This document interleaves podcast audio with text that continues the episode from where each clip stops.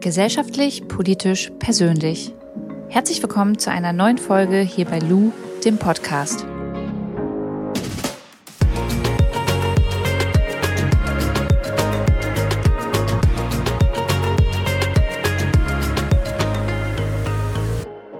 Ich hatte die Möglichkeit, mit dem neuen EU-Kommissionsvertreter Jörg Wojan zu sprechen. Der sitzt in Berlin und ist sozusagen das Sprachrohr zwischen der Europäischen Kommission und den Interessen hier in Deutschland. Und mit ihm habe ich mich über das Thema Corona unterhalten, natürlich auf EU-Ebene und habe ihn einfach mal gefragt, was da im Moment die Besonderheiten, aber auch die Herausforderungen sind. Ich wünsche euch viel Spaß mit der Folge. Herr Wojan, Sie sind der ähm, Europäische Unionskommissionsvertreter hier in Berlin, richtig?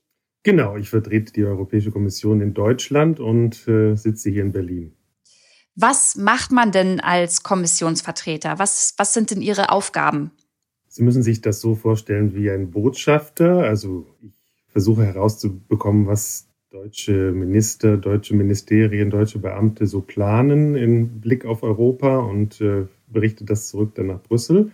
Und äh, auf der anderen Seite versuche ich, äh, das zu erklären, was wir in Brüssel uns überlegen für Europa und für Deutschland und äh, bringe das dann den Politikern hier nahe. Mhm. Und wenn wir jetzt mal ganz kurz nach Brüssel schauen, können Sie mal erklären, was generell die Europäische Kommission ist, was die macht?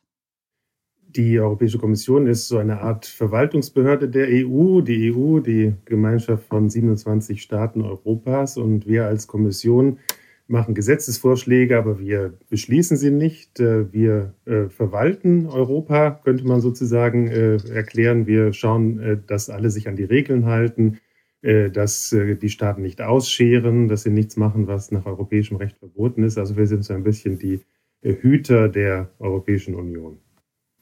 Und äh, wenn ich Sie jetzt fragen müsste, was Ihre drei Lieblingsargumente für Europa sind, was wäre das?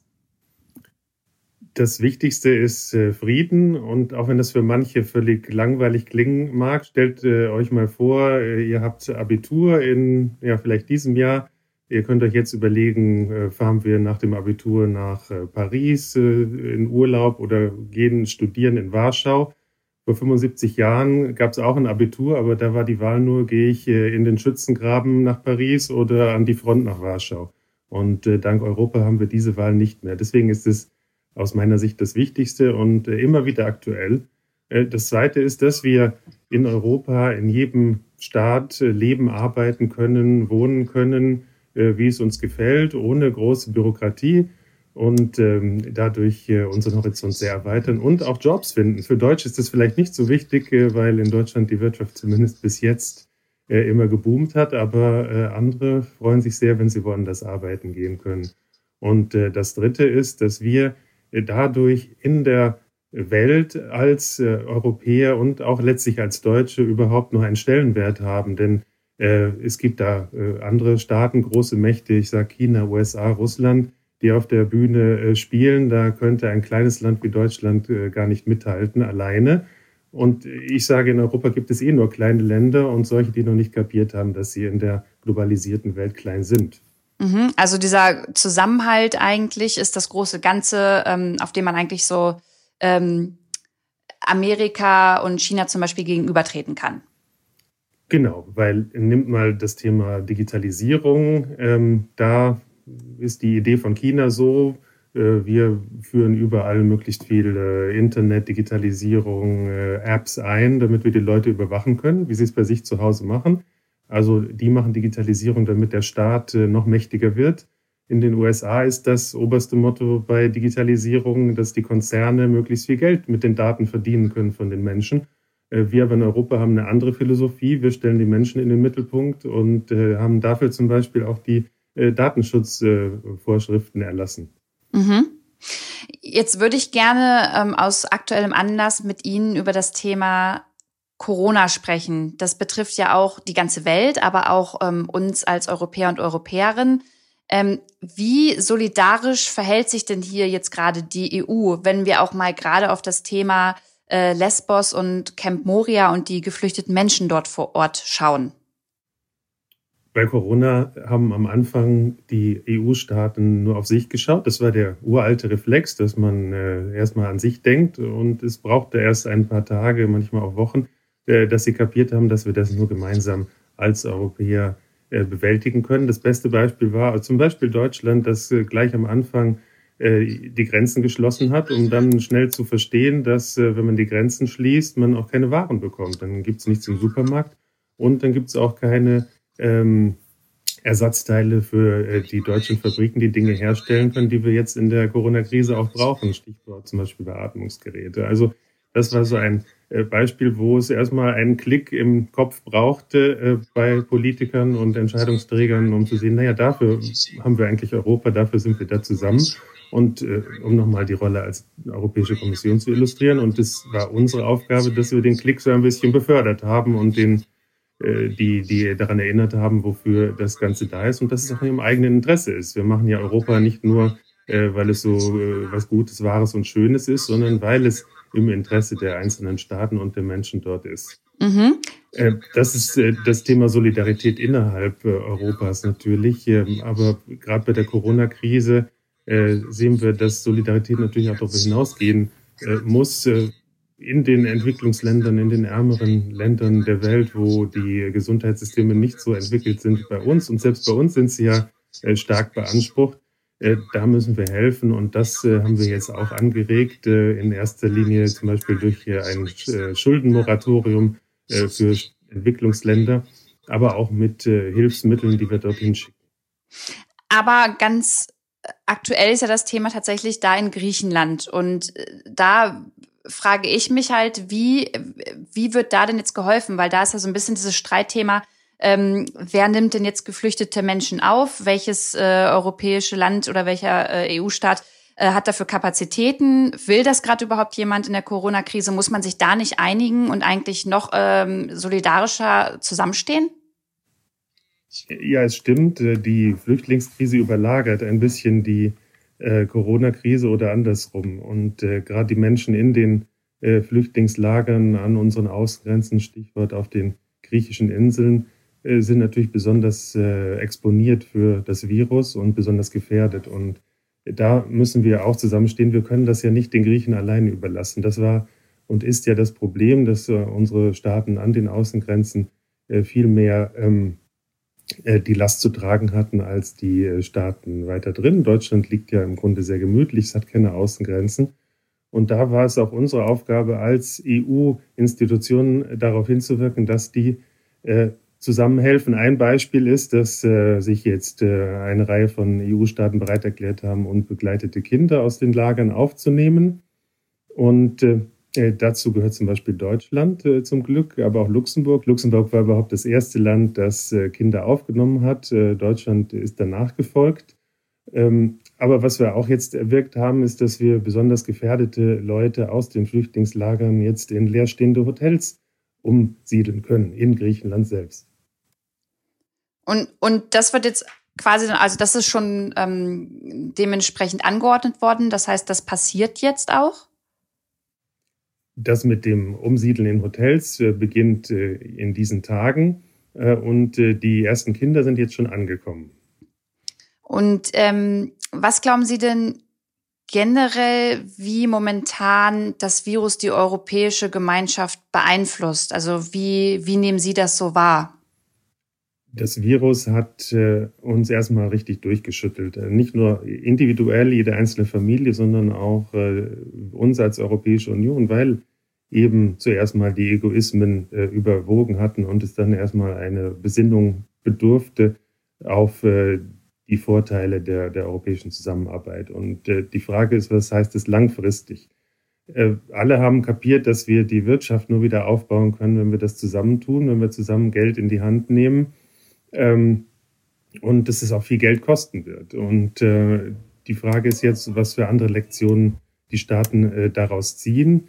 Äh, eins zum Beispiel, das darf man nicht vergessen, als EU konnten wir bisher Gesundheitsschutz gar nicht betreiben. Das war uns nicht erlaubt. Das vergessen die Menschen manchmal. Die EU darf nur was ihr die Staaten vorher ausdrücklich erlaubt haben. Die EU ist eben kein Staat, die grundsätzlich alles darf. Und Gesundheitsschutz eben durften wir nicht. Und äh, das haben wir jetzt als großes Problem erkannt, äh, weil in dieser Krise äh, jeder ein bisschen für sich dahin gewurschtelt hat. Ganz konkretes Beispiel. Schon Ende Januar hatten wir als EU-Kommission äh, herumgefragt, äh, liebe Mitgliedstaaten, braucht ihr was? Äh, habt ihr genug äh, Kapazitäten? Habt ihr genug äh, Beatmungsgeräte? Habt ihr genug äh, Schutzmaterial, äh, wenn die Corona-Krise euch äh, trifft? Und äh, alle haben gesagt, ja, alles klar, kein Problem, wir haben alles, Dankeschön, auf Wiedersehen.